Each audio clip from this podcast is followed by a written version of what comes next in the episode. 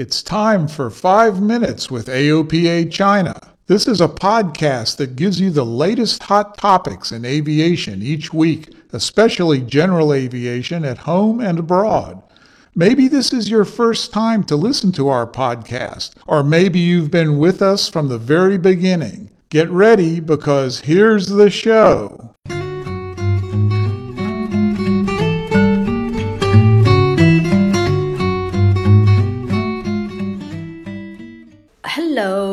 Thank you for tuning in to 5 Minutes with AOPA China. This is Claire. Hi, Nick is here with a smile ear to ear. Somebody's happy today. Indeed, I am. We had an aerial tour last Wednesday. What made it so special for me is that it was an aerial trip above the Great Wall. You know, an aerial sightseeing over the Great Wall. It must be a genius that comes up with this combo.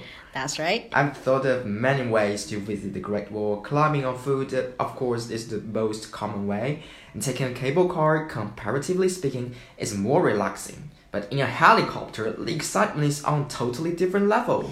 I agree. It was also my first time to look at the Great Wall from bird's eye view. As we were ascending vertically, the hum of Robinson 44, I could hear the blood pumping in my eardrum. Even I'm not a pilot. Soon, we, we, when we were immersed into this rugged wilderness, I could see the wild Great Wall snaking as far as my eyes could go, rising and falling along the mountains until disappearing into the horizon. That image has been carved in my mind already. The wild Great Wall has been left untouched for hundreds of years. Though some ramparts are crumbling and the trails are covered by weeds, it is still hauntingly beautiful. On the other hand, the well preserved site is more lively because those are the sites where the tourists went, dotted with colors, which were in red, orange, blue, or purple. Those are jackets. And we were in this flight with our friend from Switzerland. It is always a pleasure to greet a friend coming from afar. That's right. And he has already climbed the Great Wall for four times. And Wow. Great Wall is a must be resort. And don't you remember that when we are in the helicopter, we saw them and they waved at us and we waved back?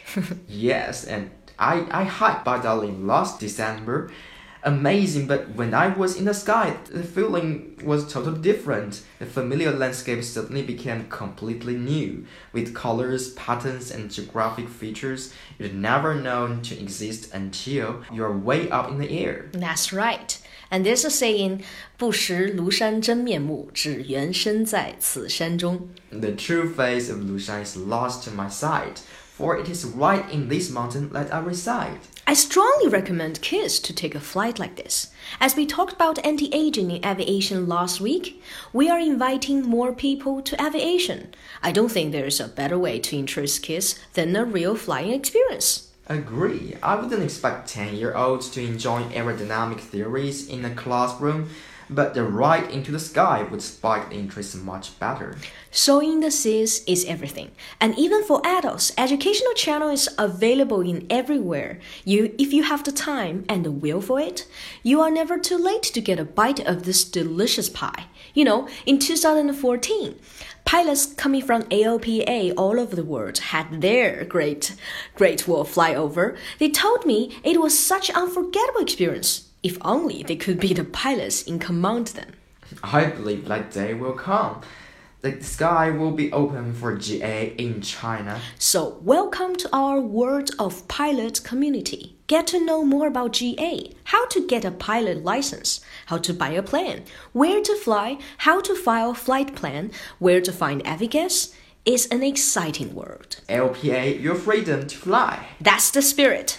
When the day comes, don't forget to bring us your stories. Yes, and that brings us to the end of today's 5 Minutes with AOPA China. And to bring back to the Great Wall topic, if you want to appreciate Great Wall from a different perspective, contact us for more information. And you know where to find us. WeChat Facebook, Twitter, Himalaya, and Apple Podcast. Rate us on Apple Podcast. If you like us, tell more friends about us. See you next Friday. Ah, wait, we have this invitation message from the captain. Let's hear it out. Ah, Sophie, it is. Hello everyone, I'm Sophie. Welcome to fly with me in the Robinson 14-4. Let's view the Great Wall in the sky.